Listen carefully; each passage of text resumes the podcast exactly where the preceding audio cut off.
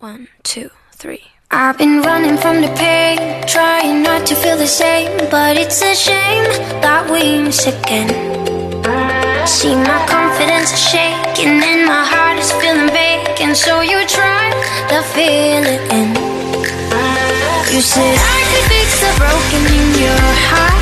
Your words say Good morning and hello everybody. Welcome aboard American English Express. I'm your host Oliver. 各位好，欢迎搭乘美语早班车。 说到平时大家吃的一些肉类啊，我相信很多词汇大家都可以挂在嘴边，对不对？比如我们说到这个猪肉，你会想到 pork，牛肉 beef，鸡肉 chicken。可是我要说的羊肉，你是否马上能反应出来是哪个词汇呢？真的也是在我之前的一些这个工作和生活经验当中，我发现周遭的一些朋友，如果说到羊肉这个词的英文的时候呢，要反应半天，不知道到底怎么讲。我们知道羊肉呢，其实叫 mutton，m u t t o n，而且我们说到那种小羊羔或者羔羊肉呢，往往会用到 lamb。L A M B 这个词，lamb 表示这种羊羔肉。今天美语早班车其实不是跟大家来去探讨羊肉的，而是来看一下最近呢有一个非常好玩的一个事情呢，就是由于疫情期间很多人呢都没有办法出门，所以呢有一个地方的高尔夫球场的这个草啊就疯狂的在长，没有办法，只能把绵羊放出来来干一天活了。那具体是怎么回事呢？我们今天一起呢来了解一下这个非常有趣的一个小新闻。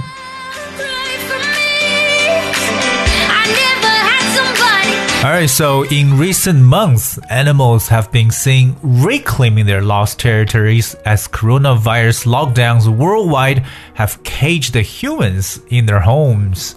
In England, flocks of sheep have taken over a golf course, playing the role of essential walkers, greenkeepers. The Avington Park Golf Course in Winchester is allowing around 100 sheep settle in and stroll free to thin out a dense grass. 这个很有意思，就是我们知道这几个月呢，随着全球范围内冠状病毒的这个将很多人呢封锁在家内呢，所以很多的这个动物呢可以开始出来收复他们之前所失去的这个这个栖息地了。那在英国呢，有成群的羊群呢占据了一个高尔夫球场，他们扮演着非常重要的一个角色，就是绿色的。呃，不叫绿色守护者，就是高尔夫球场专门维护这个啊这个草的生长的这么一个职位叫啊 greenkeepers。呃，当然在这个公园呢，是你看他们把上百只羊呢放到这个地方，让他们在这儿这个漫步，但更重要的是呢，来帮助把这些浓密的这些草呢来去稀疏一下。所以说呢，养羊千日，用羊一时啊。OK，这个时候真的是可以派上用场了。Um, we're gonna look at some of the language points。我们来看一些这个语言知识点。第一个呢，要跟大家分享的动词叫 reclaim，R E C L A I M。reclaim，我们知道 claim 这个词本身呢有表示它有很多意思，对吧？有声称的意思，有表示赎回什么东西 claim。当然，如果在 claim 前面加上 re，那就表示再一次的怎么样？它有这么一种前缀的感觉 reclaim。So the word reclaim means to get something back or to ask to have it back after it has been lost or taken away。这个词呢可以表示为要求归还 或者取回来、拿回来的意思。That's reclaim。比如说，如果你要是有钱包丢了，对不对？被某人捡了，可能放到警局了。那这个时候呢，Well, you have to go to the police station to reclaim your wallet. You have to go to the police station to reclaim your wallet. 就要去警察局去认领你的钱包了。这个动词用 reclaim。 另外一个呢，我们想跟大家分享一下，就是我们所说的一个这个 territory 这个单词，就是领域或者领土 territory，t e r r i t o r y。Territory. This is also a very often used word. Territory. 我们通常讲的这个国家的这个领土呢，都叫 territory。但是也可以抽象的来理解，比如说，哎，某某行业可能对我来讲，它不在我的领域当中啊，就是 it's beyond my territory。所以这个词可以抽象的来去使用，表示领土或者说某一个范围。我们说到这个羊群的时候呢，常常用到的一个词是 flock，f l o c k，flock。那不光是这个羊群、牛群都可以使用它，对不对？flocks of sheep or flocks of cattle，甚至我们之前有教过大家，就是这个鸟，对不对？聚在一起的也叫做 flock of birds。英文就有一个短语叫做。Birds of feather flock together，就是物以类聚，对不对？Flock 做动词表示聚集，做名词呢常常来表示这些牲畜的这些群的说法。A flock of，right？So flock of sheep，当然也可以用到一群鸟，flock of birds。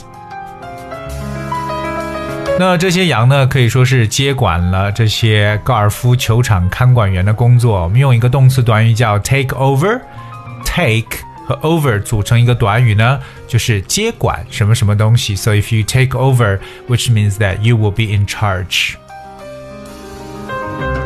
在英文当中，我们说到这个高尔夫球场呢，非常的不一样。这个词叫 golf course，而 golf，g o l f，golf 就是高尔夫，而这个球场用的是 c o u r s e，course。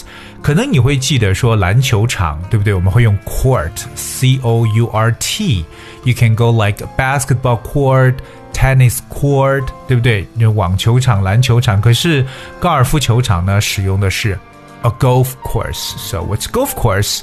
Well, it's a large area of land that is designed for playing golf on. 对，当然是专门为了打高尔夫而去设定的这么一个场所。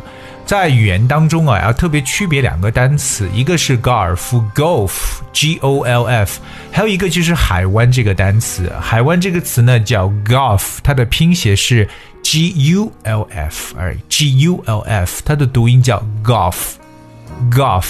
可是高尔夫要读成 golf，golf 叫 g o l f，所以这两个是大家特别来去区别的词汇了。而 so golf course 高尔夫球场。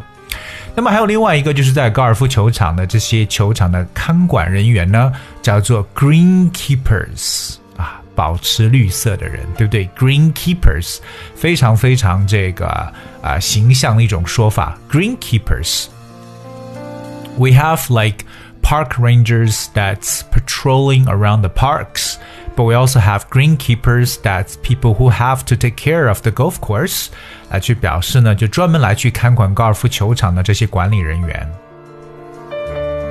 但还要学会一个动词，就是散步这个词。因我如果说到散步，相信很多人想到的就是 walk，w a l k，walk，right？Take a walk，walk the dog。 可是还有一个非常好的一个词叫 stroll，s T R O L L stroll. Well, stroll means to walk somewhere in a slow, relaxed way，也就是溜达闲逛的一层意思。比如说呢，人们在海滩漫步，我就可以说 People are strolling along the beach. So you can go like stroll. 以前有一部电影呢，比较老的一部电影，但很经典啊，叫做。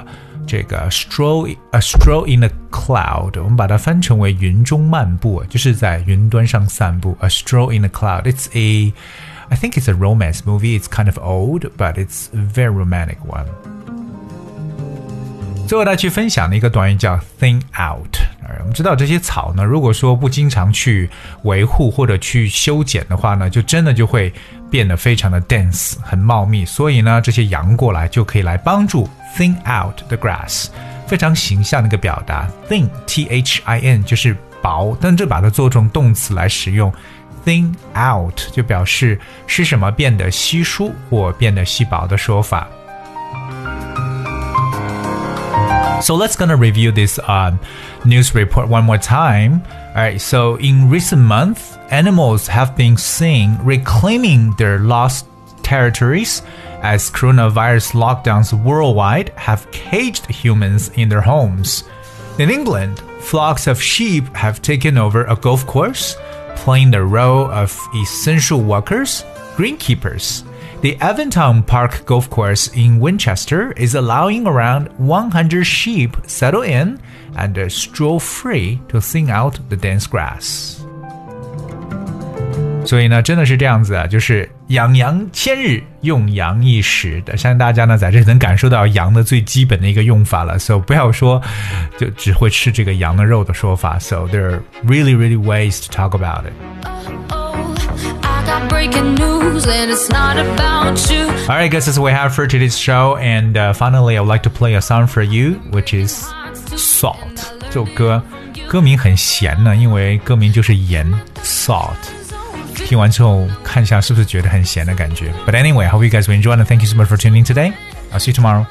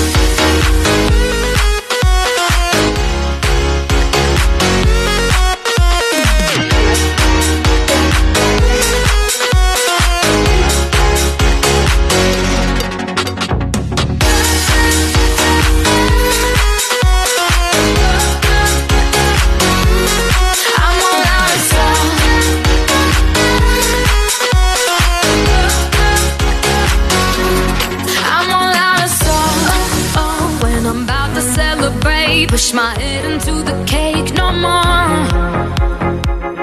Oh, oh, you're the snake pulling my arm like my snakeskin sailor on.